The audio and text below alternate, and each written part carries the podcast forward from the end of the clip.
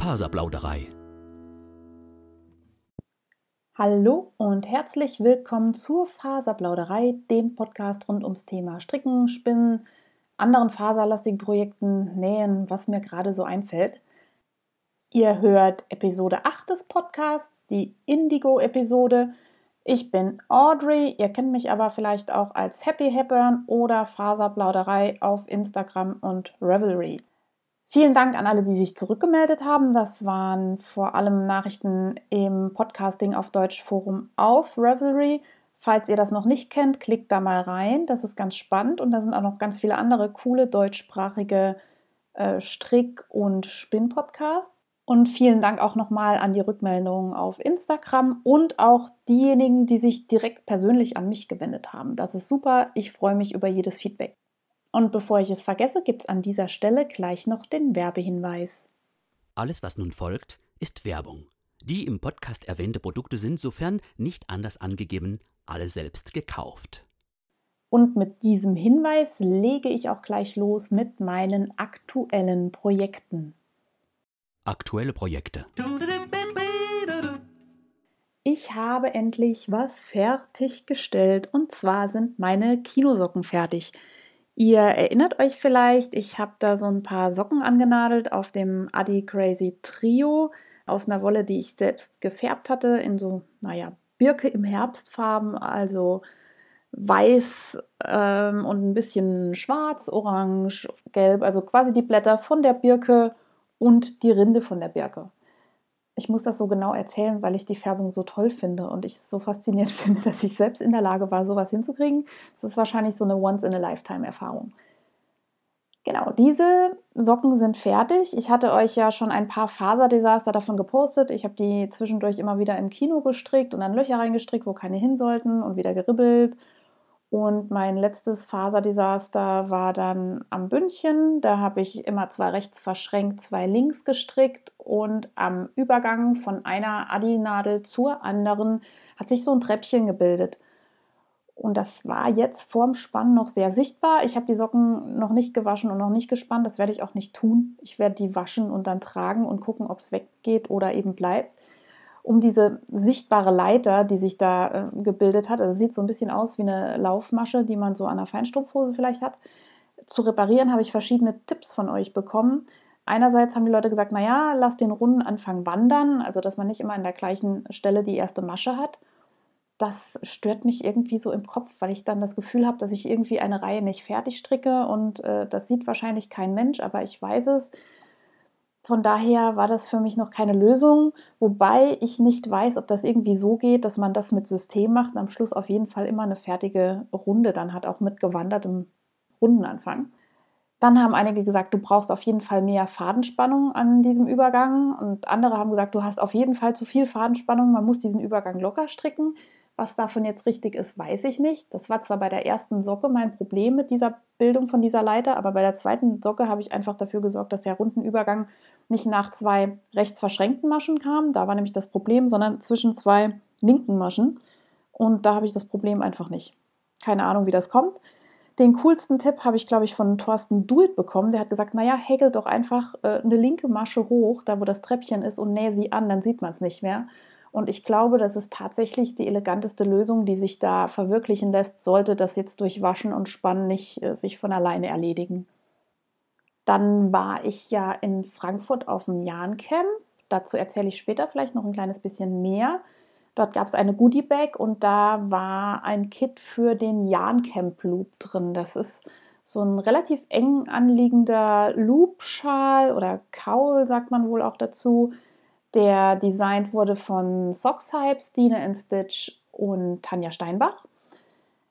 Der Loop wird mit zwei Lana Crosser Garn gestrickt. Der Lana Crosser Gioja, Gioja, Chiocha, keine Ahnung, wie man das ausspricht. Das ist ein Garn aus 50% Merino-Wolle und 50% Acryl. Da werden sich jetzt einige schütteln. Aber ich muss euch sagen, das Garn sieht einfach geil aus. Der Acrylfaden, der da mitläuft, ja, das gibt dem einfach so einen so Glanz. Also das sind zwei Singlefäden, die miteinander verzwirnt sind. Also so würde ich das jetzt mal beschreiben auf jeden Fall. Und man hat eben diesen reinen Wollfaden und der Acrylfaden läuft damit, wie wenn man im Prinzip einen Seidenfaden gesponnen hat und den mitlaufen lassen würde. Und der gibt diesem Garn einen grandiosen Glanz. Dazu kommt noch ein klein wenig Lana Crossa Ecopuno. Die hat hauptsächlich Baumwolle, 72 Prozent, ein kleines bisschen Merino, ein, ein mini bisschen Alpaka. Und ich sag euch, ich bin bei Alpaka sehr empfindlich und äh, da merkt man gar nichts bei der Wolle. Die kann man gut benutzen.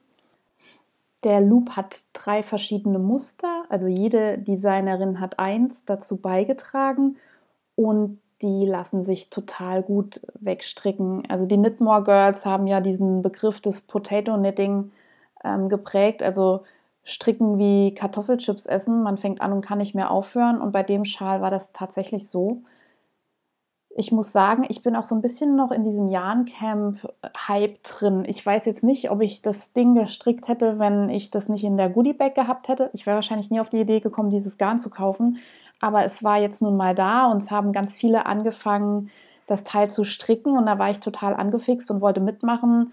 Und es hat auch Spaß gemacht. Also jeder hat gezeigt, was er so in seiner Goodie-Bag hatte. Nicht jeder hatte das gleiche Kit. Und dann ähm, hat man noch ein bisschen hin und her getauscht, bis man dann glücklich war. Und das ist so ein Gemeinschaftsgefühl, das Ding zu stricken. Also wenn ihr das nachmachen wollt, könnt ihr euch das Muster runterladen auf Woolplace.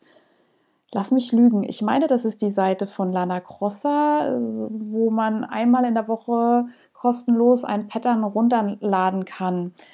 Ich bin da schon seit letztem Jahr in Camp 2018 angemeldet und war da bei der Anmeldung einmal auf der Seite und dann äh, jetzt vor kurzem nochmal, als ich meiner Freundin das Pattern zeigen wollte, ich glaube, es ist wert, sich da vielleicht mal ein bisschen intensiver damit auseinanderzusetzen.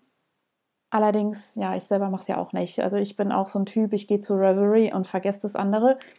Vielleicht tue ich denen damit Unrecht. Also ihr könnt euch das mal anschauen. Ich verlinke euch das in den Show Notes.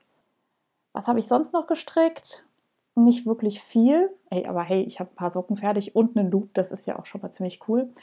Ich habe noch ein paar Socken angenadelt, äh, ganz normale Stino-Socken, auch aus einem selbstgefärbten Sockengarn äh, für eine Freundin, die liebe Uli, die ist selber Schneiderin und ist, glaube ich, eine sehr knitworthy Person, also eine Freundin, der ich gerne was Handgestricktes überlasse, die das zu schätzen weiß und die mir auch äh, schon aktiv gesagt hat, dass sie sich sehr über Socken freuen würde und deren Schuhgröße ich auch weiß. Jo, ich habe noch ein paar weitere Geschenke, von denen kann ich jetzt aber nichts erzählen, weil ich Angst habe, dass die Rezipienten hier eventuell mithören. Ich möchte ja nicht spoilern. Darum geht es jetzt schon gleich weiter zu den Neuzugängen, denn ich habe dieses Mal keine Faserdesaster zu vermelden. Chaka, yeah, baby, würde ich dazu nur sagen, oder äh, zu wenig gestrickt. Neue Zugänge. Da gibt es diese Woche nicht so viel zu berichten. Ich habe nichts gekauft. Ich habe aber das ein oder andere geschenkt bekommen. Das Tollste, was ich gekriegt habe, war eine Eddabeck. Ihr kennt die vielleicht. Das ist eine Tasche, die gestrickt oder gehäkelt werden kann aus einem Baumwollgarn. Die hat schon riesig die Runde gemacht auf Instagram und in allen Podcasts. Jeder hat sie gemacht, nur ich noch nicht. Und jetzt habe ich eine geschenkt bekommen von der lieben Anne und freue mich total darüber und habe die auch schon mitgenommen in die Bibliothek und die lässt sich auch super zum Einkaufen verwenden. Ich bin total begeistert davon. Dann habe ich Wolle geschenkt bekommen. Normalerweise versuche ich ja Wollgeschenke abzulehnen, aber das, was ich dieses Mal bekommen habe, war ziemlich geil. Und zwar habe ich von Daniela Giesbert, ihr kennt sie als Giesbert Daniela oder Curvy Knitter auf Instagram deutsche Wolle geschenkt bekommen. Deutsche Wolle, Wolle von deutschen Schafen, die ist ein bisschen griffig, ein bisschen robust. Und ich habe ja auch schon von Oftrodler und Yggdrasil Wolle vom Finkhof bekommen. Und ich glaube, die ergänzen sich alle ganz gut. Die sind alle ähnlich von der Struktur. Und ich habe jetzt so viel davon, dass daraus ein Projekt werden kann.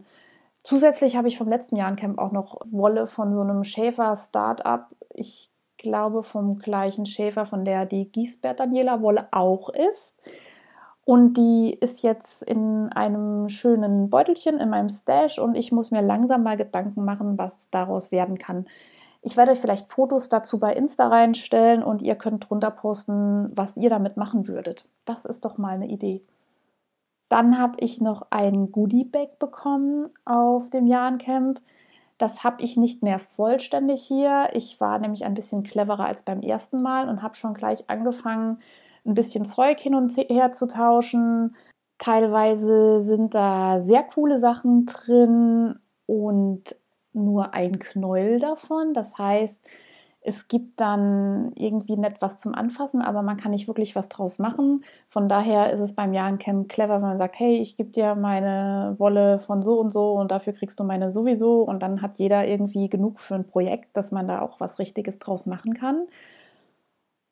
Und manchmal sind da auch schon komplette Projekte drin. Diesmal war zum Beispiel eine Einkaufstasche zum Häkeln dabei, die ich ziemlich cool finde, wenn sie denn fertig ist.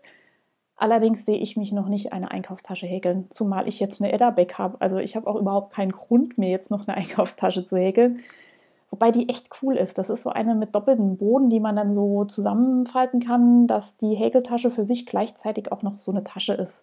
Das Design ist also total durchdacht, nur vielleicht nicht für mich. Außerdem war in dem Goodie Bag ein Buch aus dem Top Verlag, nämlich mein Bullet Diary Stricken. Das ist ein Journal oder Tagebuch, Notizbuch extra für Stricker, wo man seine Projekte festhalten kann, notieren kann, was man für Maschenproben hatte, was man so plant. Also ihr kennt vielleicht diese Bullet Journal Methode, wird ja auch viel drüber diskutiert und das ist so ein Bullet Journal mit Vordruck fürs Stricken. Ich habe das aber schon mal bekommen, darum möchte ich das gerne verlosen. Und zwar nicht nur meins, sondern auch das von Anne Strick, die hat mir das zur Verfügung gestellt. Und um eins von den beiden Büchern zu gewinnen, müsst ihr Folgendes tun. Folgt mir auf Instagram, dort bin ich die Faserplauderei. Folgt auch gerne Anne Strickt 2804 auf Instagram. Und ich werde in den Stories von der Faserplauderei bis am Sonntag immer wieder eine Story veröffentlichen mit einem Button, wo ihr mir einfach was Nettes reinschreiben könnt ich mache das jetzt nicht irgendwie mit einem Codewort oder mit einem Gewinn-Ding sie, sondern überlegt euch was, überzeugt mich, warum ihr das gewinnen wollt. Gewinnen kann nur wer nett ist. Damit meine ich keine Beleidigung, kein Spam, kein Mist.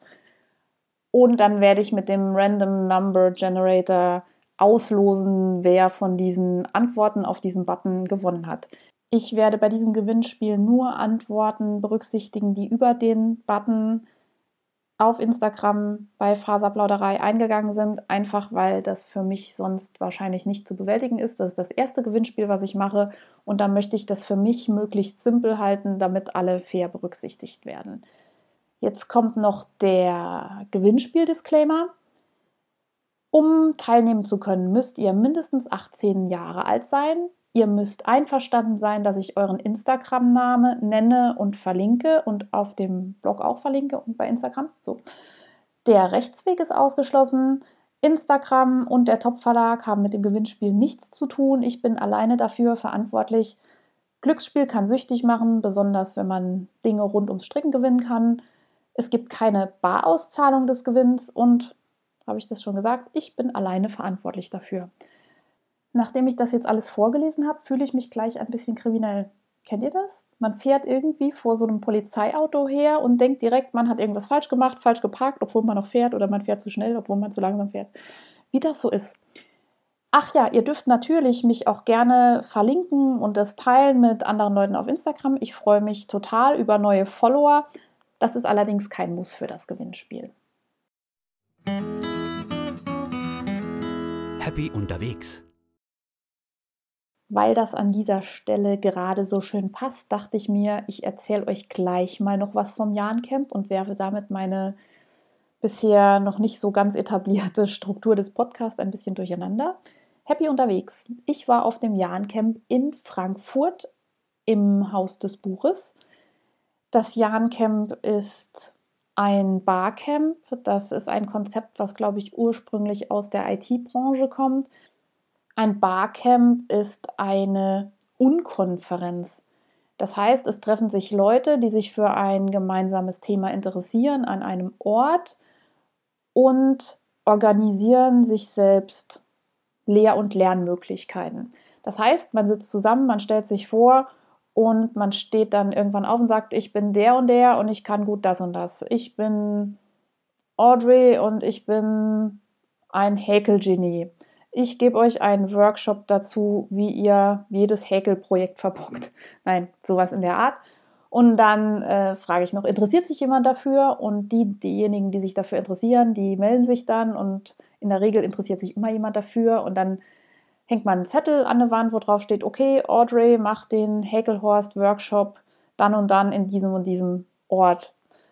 Und so geht es dann weiter. Man kann auch aufstehen und sagen, hey, ich bin Audrey und ich stricke immer Pullis, die entweder zu groß oder zu klein sind. Wer kann denn mir erklären, wie das so geht mit dem Anpassen von Strickmustern? Und dann steht jemand auf und sagt, ja, ich kann das, ich kann dir das erklären. Hat noch jemand Interesse daran? Ihr seht schon, wie das Prinzip funktioniert. Man tauscht sich gegenseitig aus. Es gibt aber keine feste Tagesordnung, die abgearbeitet wird. Das ist alles ziemlich locker. Man hat ganz viele Workshops, die da gleichzeitig laufen. Man kann da überall mal reingucken, sehr viel lernen. Es wird sich ausgetauscht. Es ist total großartig und inspirierend. Und das Ganze wird von einem kleinen Orga-Team organisiert, die das alle nicht hauptberuflich machen, sondern nur nebenher. Das sind großartige Leute, die total viel Zeit und Lebensenergie und Herzblut in dieses Projekt Jahn-Camp stecken und darum muss ich nochmal ein ganz großes Danke hier an dieser Stelle an das Orga-Team richten, die alle super sympathisch sind. Und ja, das Jahn-Camp ist meine Lieblings-Strick-Garn-Community-Veranstaltung im ganzen Jahr, muss ich eigentlich sagen. Dieses Jahr gab es noch ein paar Besonderheiten. Einerseits gab es das Wolkenkratzer-Projekt. Ihr hört das Wortspiel Wolle, Wolkenkratzer. Ich habe sehr lange gebraucht, bis ich das verstanden habe. Das war ein Jahn-Bombing-Projekt, organisiert durch David Wasser. Jahn-Bombing ist, wenn man irgendwo in der Stadt hingeht und Dinge bestrickt. Bäume, Fahrräder, Säulen, was auch immer. Dieses Projekt war was Besonderes und zwar hat David Wasser und seine Crew eine kleine Frankfurt-Nachbildung geschaffen, gestrickt und gehäkelt, mehrere Straßenzüge mit kleinen Autos, kleinen Hunden, kleinen Baustellen, Verkehrsschildern, großen Gebäuden, kleinen Wollgeschäften und so weiter und so weiter. Und das Ganze kann man sehen in der neuen Altstadt in Frankfurt. Die Adresse dazu ist am Markt 30. Wenn ihr in Frankfurt seid, versucht euch das mal noch anzuschauen. Ich glaube, das ist immer noch da. Das Ganze ist ja quasi ein Jan-Bombing-Projekt. Also ihr hört schon ein bisschen das äh, Anarchistische da drin. Es ist also nicht angekündigt, man meldet es nicht an. Aber ich glaube, es ist super gut angekommen bei der Stadt. Also der Hessische Rundfunk kam vorbei und hat sich das angeschaut. Die Stadtführer sind direkt darauf eingegangen. Ganz viele Leute sind stehen geblieben, haben sich gefreut, haben das fotografiert und es ist total super geworden. Ich habe davon beim Jahrencamp 2018 schon gehört, dass David das organisieren möchte und dachte mir dann so, dass ich das ganz cool finde, aber dass ich ja jetzt nicht so der große Deadline-Stricker bin und sowieso manchmal zu langsam und ach, hast nicht gesehen.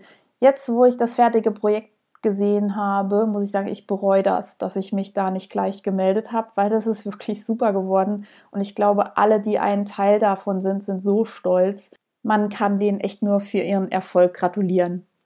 Was außerdem großartigst war am Jahrencamp, war meine Gastgeberin. Ich durfte nämlich dieses Mal bei Anne übernachten und das war super. Sie ist eine vorzügliche Strickerin, eine hervorragende Gastgeberin und eine sehr liebe Freundin. Und darum war das Jahrencamp für mich in diesem Jahr wirklich was Besonderes. Erstens war es viel stressfreier als im letzten Jahr. Im letzten Jahr habe ich im Hostel übernachtet und es war laut und es war alles ein bisschen anstrengend und morgens musste man da irgendwie stressig hinkommen. Und mit Anne war das irgendwie tiefenentspannt und wir haben uns dann abends zu Hause nochmal hingesetzt, einen Tee getrunken, ein bisschen geredet und gestrickt, unsere Goodiebags ausgetauscht und so. Und das hat das ganze Erlebnis für mich nochmal potenziert. Das war echt super. danke nochmal an dieser Stelle. Ja, auch in diesem Jahr gab es wieder total viele Sessions zu allen möglichen Themenbereichen. Ich kann euch vielleicht mal ein Foto dazu bei Instagram oder bei den Shownotes reinstellen, was da so angeboten wurde. Malen mit Wolle von David Wasser, wie gesagt, der von dem Jahn-Bombing-Projekt. Dann gab es Blogger und Instagrammer Informationen. Es gab verschiedene Handarbeitsprojekte von Pony. Einmal gab es so Split Splicing, nagelt mich nicht auf den Namen fest. Auf jeden Fall so eine Technik, wo man mit einer Nadel ja so feste Bänder ja knüpfen, eigentlich nichts sieht, äh, knüpfen kann, weben kann, irgendwas dazwischen. Man kann da auf jeden Fall Gürtel und sowas rausbekommen und Schlüsselanhänger. Das sah ganz cool aus. Es gab Punch Needling, es gab verschiedene Stricktechniken, es gab Sessions zum Thema Nachhaltigkeit, zu verschiedenen Fasern gab es eine Session von Pasquali und Grosse Wolle war auch da. Ich kann das jetzt gar nicht alles aufzählen. Ich bin immer noch erschlagen von dem Angebot. Es hat sich auf jeden Fall wieder total gelohnt. Ich habe selber die Sessions von Karos Fummelei und mein gehäkeltes Herz besucht zum Thema Bloggen, Social Media. Ich habe gehört, die Abkürzung dafür ist SM Social Media. Äh, in meinem Ohr klingt das immer noch komisch. Ich war auf der Session zum Thema Nachhaltigkeit. Das war sehr spannend, mal von Herstellerseite auch ein bisschen Feedback zu kriegen von dem Herrn von Pasquali. Ich bin so ein Namenshorst. Ich kriege seinen Namen nicht mehr zusammen. Pasquali ist ja ein kleines Familienunternehmen. Ich glaube, die haben nur vier Mitarbeiter. Jeder, der mich korrigieren möchte, darf das gerne tun. Äh, ich habe hier gerade ins Blaue hineingeredet. Ich glaube, das kommt ungefähr hin. Und die haben eben erzählt, wie das so ist mit ihren Garnqualitäten, was es so an Alpaka-Sorten gibt. Große Wolle hat von den Kamelen erzählt, die es in Deutschland gibt. Es gibt deutsche Kamelwolle. Wen das interessiert, ich verlinke euch mal den Shop. Außerdem hat sich noch die liebe Claudia Eisenkolb, aka Himavari Nitz, bereit erklärt, mir zu erklären, wie man Strickstücke anpasst. Das war eine Session vollgepackt mit Informationen. Also da gibt es echt viel, was man beachten und abändern kann. Das muss ich wirklich erstmal sacken lassen und vielleicht mir auch so ein bisschen skizzieren und notieren, um dann diese viele Informationen, die sie mir an die Hand gegeben hat, also wie man zum Beispiel für große oder kleine Brüste schon oben bei den Schulterab- und Zunahmen was ändern kann. Wen das genauer interessiert, der kann Himawari Nitz googeln. Die gibt nämlich auch Workshops, die gehen dann nicht nur 40 Minuten, sondern vier Stunden zu diesem Thema. Das ist vielleicht der sinnvollste Weg, wenn man sich damit wirklich intensiv auseinandersetzen möchte. Vielen lieben Dank nochmal an alle, die sich am Jahrencamp beteiligt haben, sei es Sponsoring, sei es Organisation oder das Anbieten von Sessions oder einfach nur mal ein netter Handgriff. Es war super nett. Ich habe diesmal das alles ein bisschen gechillter angegangen. Ich habe nicht alle möglichen Ses Sessions besucht, die es gab, sondern ich habe auch ein bisschen in der Lana Crosser Lounge abgehangen. Das ist so ein Zimmerchen mit zwei Couches und dann gibt es da so ein bisschen Knabberzeug. Gab es da Knabberzeug? Ich glaube schon. Und es gibt vor allem Krabbelwolle und Modelle, die man sich angucken kann und total nette Gesellschaft. Und das war echt super, auch mal um sich auszutauschen. In diesem Sinne, ich werde mich nächstes Jahr wieder mit den anderen um Karten prügeln und hoffe auf ein weiteres Jahrencamp-Kartenglück. Im Fokus. In dieser Episode soll es ja vor allem um die Indigo-Färbung gehen. Wie kommt es dazu? Ich war neulich bei meiner Mutti und sie stand im Garten und hatte eine große Küpe angesetzt in einem Einwegkocher, heißt das Ding so? So diese Gulaschtöpfe, man kennt das, diese Riesentöpfe, wo es an Feuerwehrfesten dann die Suppe rausgibt. Die hatte darin eine Küpe angesetzt und Garn gefärbt. Genau, sie wollte sich Garn für einen Pullover färben und zwar mit Indigo. Und ich stand daneben und fand das irgendwie super. Und dann haben wir gedacht, Mensch, die Küppe ist doch noch gut, jetzt hauen wir da so lange Fasern rein, bis die nichts mehr hergibt. Und da haben wir dann jede Menge Shetlandwolle gefärbt, die ich dann mitgebracht hatte nach Frankfurt und sie Anne in die Hand gedrückt hatte und sie Mensch, das ist doch spannend. Und hier Indigo gefärbt, erzähl doch mal was dazu. Ja, Das mache ich jetzt an dieser Stelle. Das wichtigste Merkmal bei indigo gefärbten Textilien oder anderen Dingen ist, dass die Sachen immer blau werden oder Abstufung von blau, türkis, grün-blau, aber immer in die Richtung blau. Typischerweise hat man da so ein tiefes Blau vor Augen, wie man das von Jeans kennt. Die werden übrigens auch mit einer Indigo-Art gefärbt. Blau wird schon sehr lange gefärbt. In Europa wurde das früher mit Färberweit gemacht. Das ist mit botanischem Namen der Isatis tinctoria. Es gibt auch den japanischen Färber Knöterich, das ist Persicaria tinctoria. Und diese Pflanzen oder die Blätter dieser Pflanzen wurden eben schon lange genutzt für die Blaufärbung. Die enthalten nämlich den gleichen Farbstoff, nämlich das Indikan, wie eben auch die Indigo-Pflanze, die später aus Indien importiert wurde. Allerdings ist die Indigo-Pflanze Indigofera tinctoria viel ergiebiger als Weit oder Knöterich. Also es gibt da Quellen, die sagen, dass der Original Indigo 30 mal ergiebiger ist als alles, was hier wächst. Darum ist in Europa die Blaufärbung mit Weit schnell zum Erliegen gekommen, als man das eben hierher importiert hat. Die drei Färbepflanzen gehören auch nicht zu einer Familie. Also der Weit ist ein Kreuzblütler, die Brassiacea, der Knöterich gehört zu den Knöterichgewächsen, den Polygonaceen und die Indigo-Pflanze ist eine Hülsenfrucht, also sowas wie eine Erbse. Alle drei genannten Pflanzen enthalten den Farbstoff Indikan, der aber auch seit 1890 rum synthetisch hergestellt werden kann, das heißt in einer Fabrik. Erfunden hat das der BASF-Konzern. Das steht nämlich für Badische Anilin- und Soda-Fabrik. Ich wusste das nicht, mein Freund wusste das. Das ist verrückt. Wer das von euch wusste, kann mir das mal bitte schreiben. Wenn das zum Allgemeinwissen gehört, äh, darf ich mir jetzt an dieser Stelle Asche aufs Haupt schaufeln. BASF hat es geschafft, Indigotin herzustellen aus Anilin. Das steckt also auch im Namen vom BASF-Konzern und das ist ein Erdölprodukt. Man kann also aus gut abgelagerten Dinos von vor ein paar Millionen Jahren Indigo herstellen und dieses synthetische Indigo ist auch viel ergiebiger als natürliches Indigo.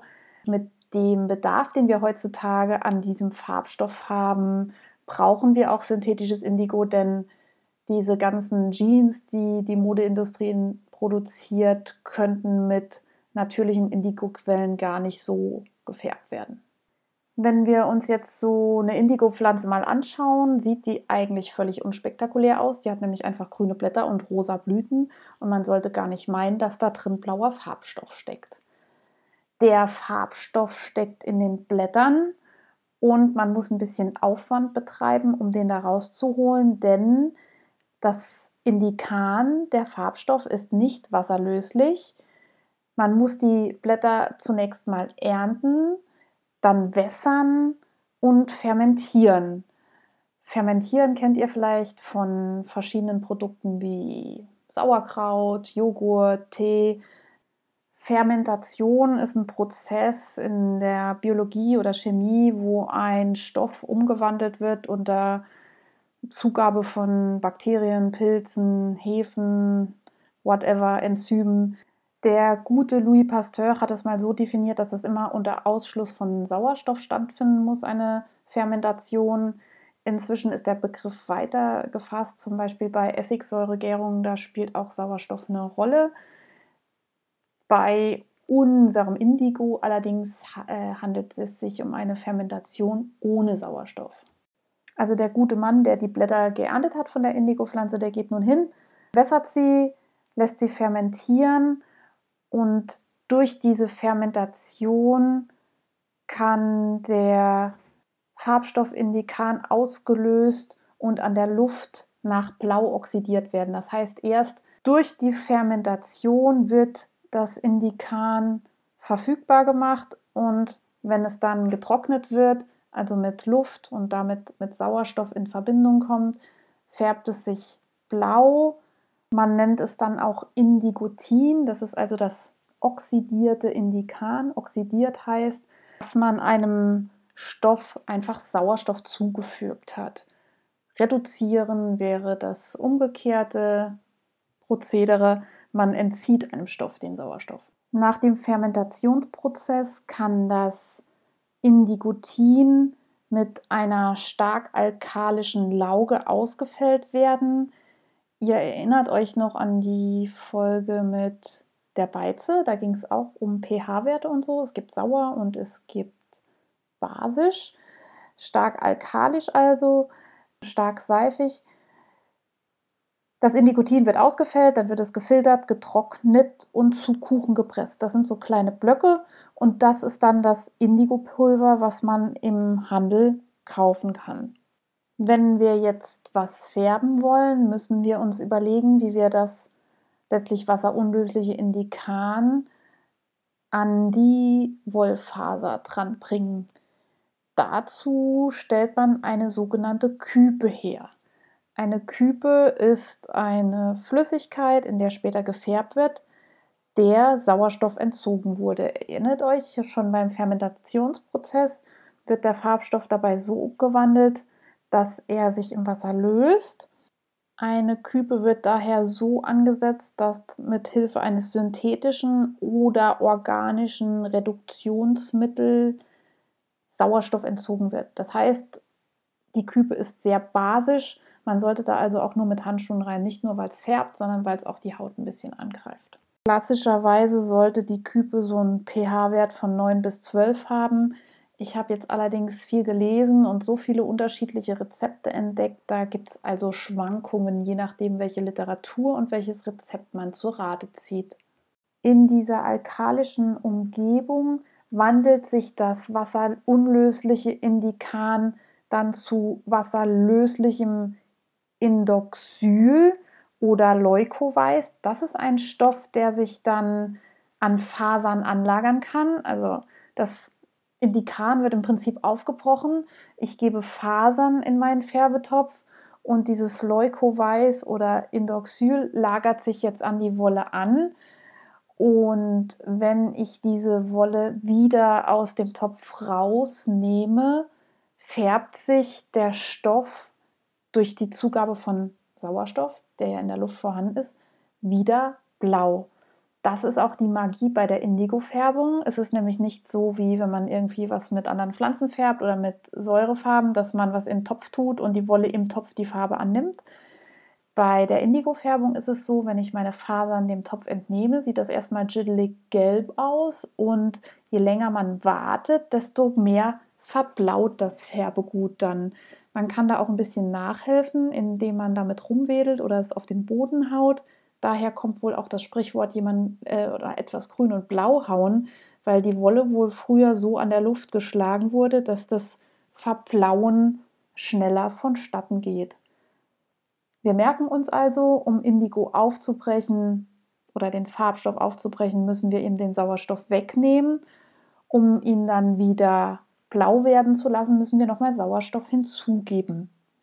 Ulrike Bogdan beschreibt das mit einer schönen Metapher in ihrem Buch. Das werde ich nochmal verlinken. Das habe ich auch schon mal bei der Beize-Folge zu Rate gezogen, dass Indikan sich verhält wie kleine Krabben.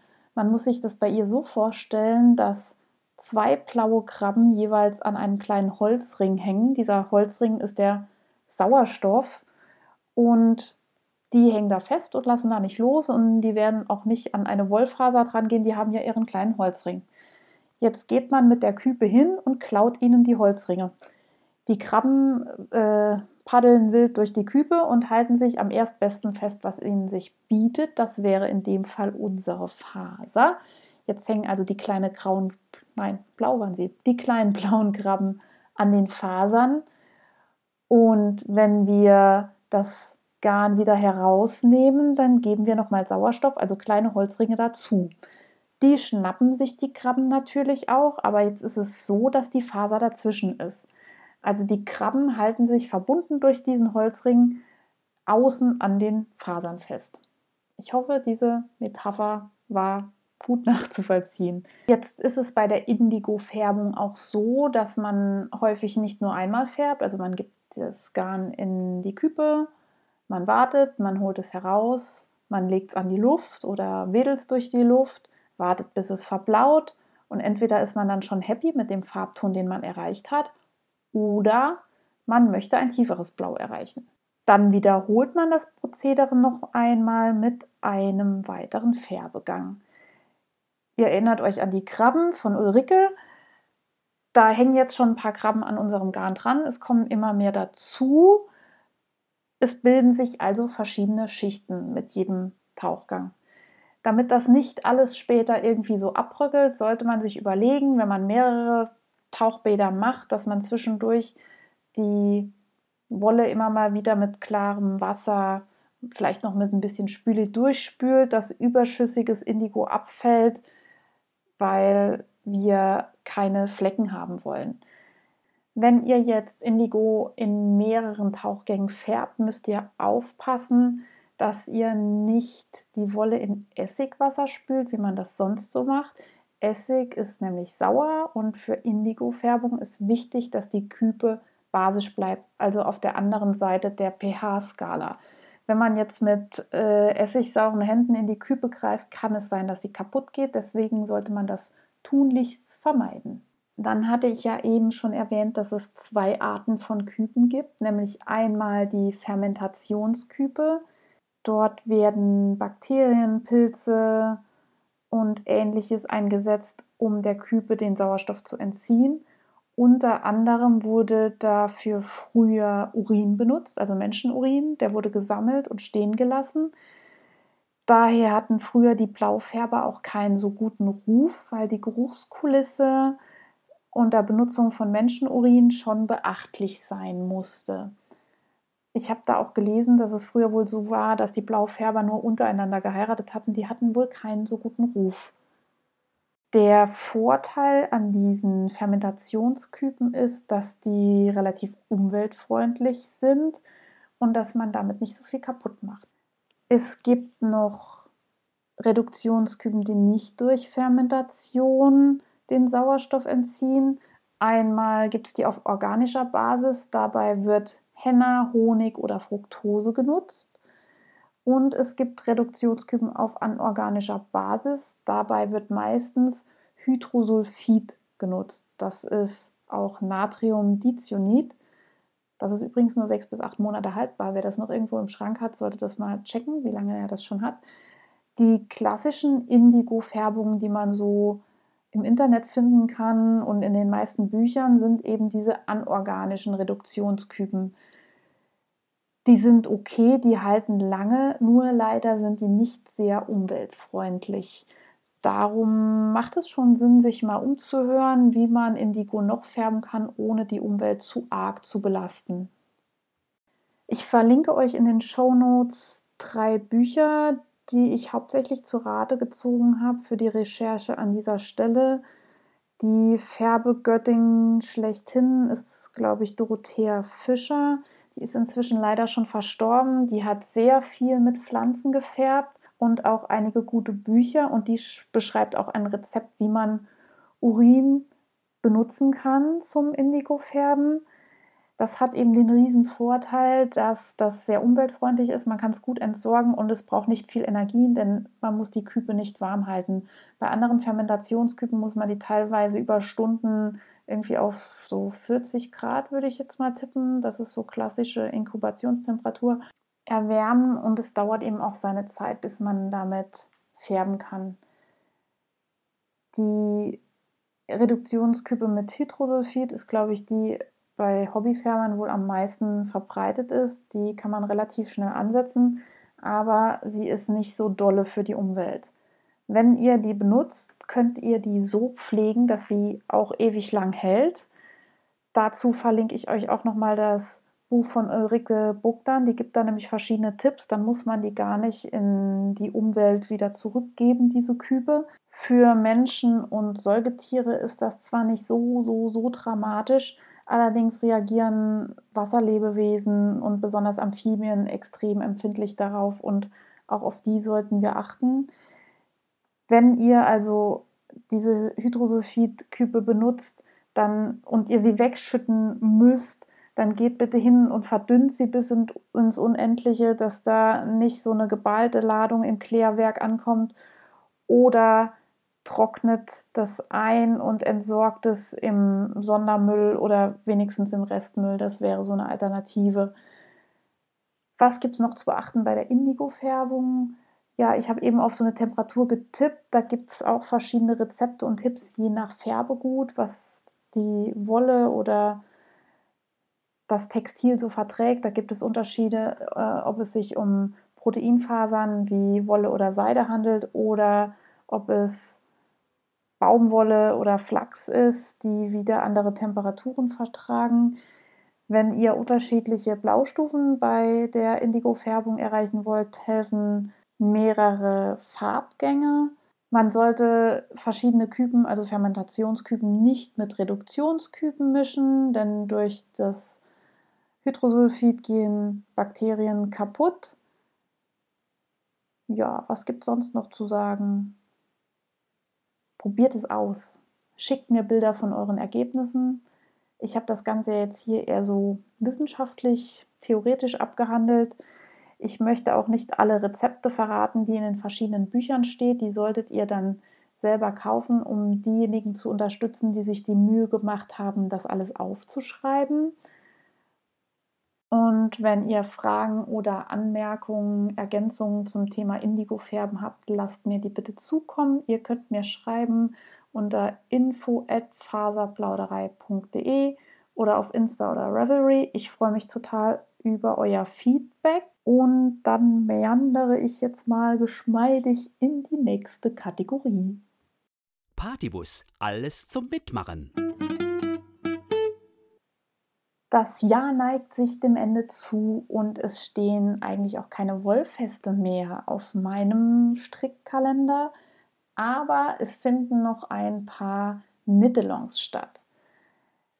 Die liebe Julia hat mich angeschrieben, um mir vom Keep Your Heads Up Call zu erzählen. Das ist ein Nittelong, der von den Sweeties of Stitch organisiert wird. Ihr könnt die auf Instagram verfolgen. Seit dem 10. November stricken die Sweeties Mützen, um dem grauen November was Fröhliches entgegenzusetzen. Ihr könnt dort mitmachen, wenn ihr den Hashtag Keep Your Heads Up Call benutzt, also Heads im Plural und Hashtag Sweeties unterstrich off unterstrich Stitch. Ich bin gespannt. Ich würde vielleicht gerne auch noch eine Mütze annadeln. Der Contest läuft bis Ende November. Ihr könnt also noch Gas geben und mitmachen. Und ich glaube, da sind ganz viele Mädels dabei, die viele spannende Projekte haben. Schaut euch das mal an. Dann läuft schon seit dem 6. September das 12 Days of Christmas von Rico Design. Da gibt es für zwölf Wochen jeden Freitag ein weihnachtliches Amigurumi-Pattern zum Nachstricken.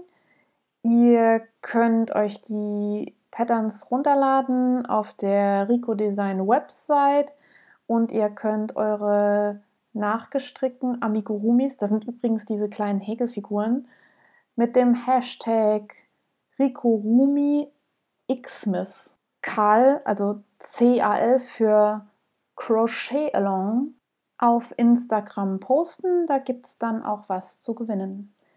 Dann wird in diesem Jahr wieder der Grinch Along Contest von den Knitmore Girls stattfinden. 2018 war das ab dem 1. Dezember. Ich habe jetzt für dieses Jahr das genaue Datum noch nicht gefunden, bin aber auch noch nicht up to date mit der letzten Knitmore Girls Folge. Der Cringe Along ist eine ganz coole Aktion und zwar strickt man im Dezember nur Sachen für sich selber. Ohne an andere zu denken, sondern einfach nur für sich, wie der Cringe. Man kann da was gewinnen und ganz besonders dabei sind immer die Cringe Along Bags, die äh, Gigi und Jasmine von den Knitmore Girls Silbernet. Da macht man am besten mit, indem man sich auf Revelry anmeldet und der Knitmore Girls Gruppe beitritt. Medienrundschau.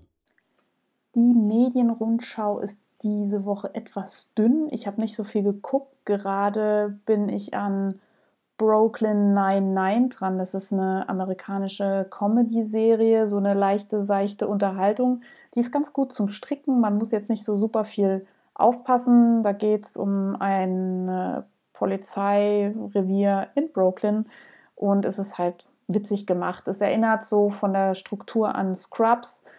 Man kann die Einzelfolgen gucken, ohne dass man weiß, was vorher irgendwie gelaufen ist. Und das ist so, ja, plätschert nebenher. Ich habe außerdem noch die neue Staffel von The Terror geschaut. Da hatte ich euch ja die erste Staffel vorgestellt. Da ging es um diese Expedition auf der Suche nach der Nordwestpassage zwischen Atlantik und Pazifik. Die war ganz cool. Die zweite Staffel war irgendwie auch nett, aber viel zu lange. Man hätte das Ganze ein bisschen kürzer erzählen können. In der zweiten Staffel geht es auch nicht mehr um Seefahrt, vielleicht sollte ich das noch erwähnen, sondern es geht um Japaner, die in Amerika leben zur Zeit des Anschlags auf Pearl Harbor. Und der Film zeigt dann, wie die eben in ja, solche Art Sträflingslager einquartiert wurden. Ich muss gestehen, dass ich mich damit noch nie befasst habe und dass mir nicht klar war, dass die amerikanische Regierung amerikanische Japaner in ihrem eigenen Land eingesperrt hat zur Zeit dieses Krieges.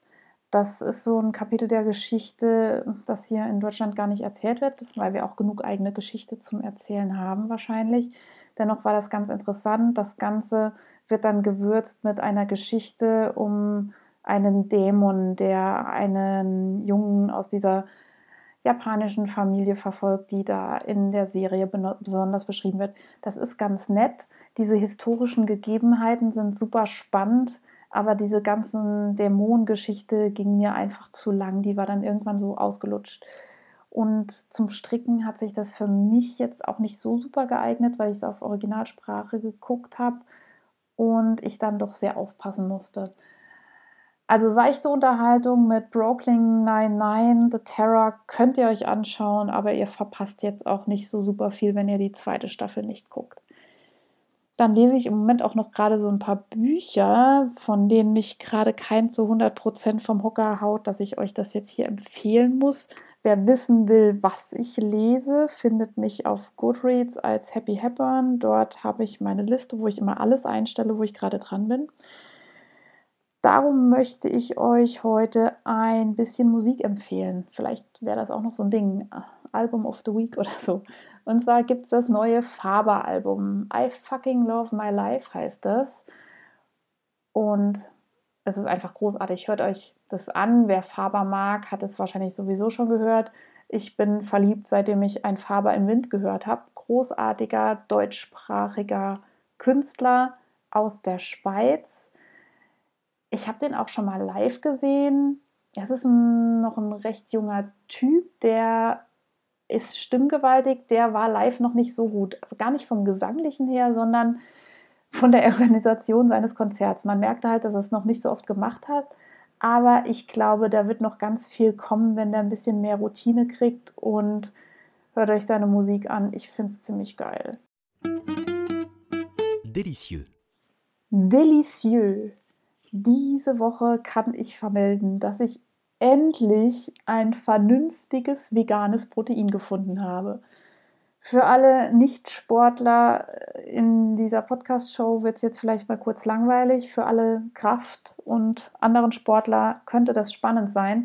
Und zwar bin ich seit Jahren auf der Suche nach einem Proteinpulver, das vegan ist, eine gute Zusammensetzung hat und schmeckt. Ähm, man bekommt in der Regel immer nur eins von alledem. Also entweder es schmeckt, dann ist es nicht vegan oder es hat eine gute Zusammensetzung und dann schmeckt es nicht.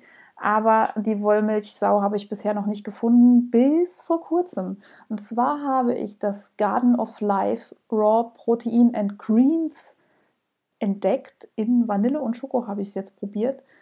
Das ist ein Pflanzenprotein, das hat lebende Bakterien, Enzyme, Sprossen drin, hat eine super Aminosäureprofil und hat eine sehr hohe biologische Wertigkeit. Das heißt, ähm, die enthaltenen Eiweiße können auch gut vom Körper aufgenommen werden. Wer sich da weiter informieren will, sollte mal bei Marc Maslow reinhören. Der macht einen super Sport-Podcast. Wer also Wert auf eine vegetarische oder vegane Ernährung legt und trotzdem gerne gute Eiweißquellen neben der gesunden Ernährung zu sich nehmen möchte, ist damit gut bedient. Ich winke jetzt mal mit einem großen Zaunpfahl in Richtung Rock the Wool. Die könnte da vielleicht Interesse haben. Ich gucke mal, ob man das in Deutschland bekommt. Ich habe das große Glück, dass eine Bekannte von mir in Kaiserslautern wohnt und dort gibt es einen amerikanischen Laden. Ihr erinnert euch, da gibt es noch so eine amerikanische Militärbase und die schiffen alles ein, was die Amerikaner hier in Deutschland so brauchen und nicht bekommen können. Und dort gibt es das und ich bin schwer begeistert davon. Jetzt dürfen alle noch mal zuhören, weil das jetzt so schwer gesund war, möchte ich noch einen Gegenpol setzen. Und zwar habe ich vegane Crepe gemacht.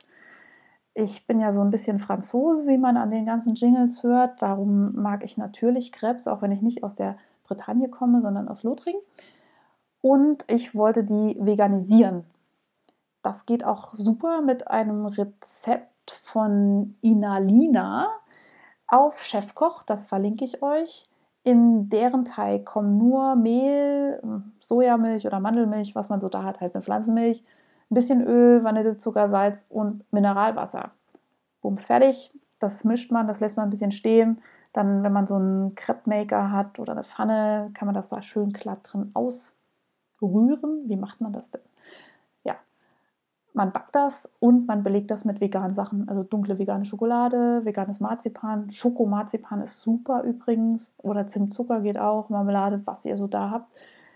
Großartig. Jetzt auch gerade im Winter, wenn jetzt so Weihnachtsmärkte kommen, stehe ich ja wieder auf meine Crepe. In diesem Sinne war es das mit der Faserplauderei für diese Woche. Ich freue mich über euer Feedback. Ich freue mich, wenn ihr mir Herzchen schenkt auf Instagram, wenn ihr mich weiterleitet an Freunde oder Freundinnen, die das hier vielleicht auch gut finden könnten. Ich wünsche euch erfolgreiches Stricken ohne Faserdesaster und freue mich aufs nächste Mal. Bis dann.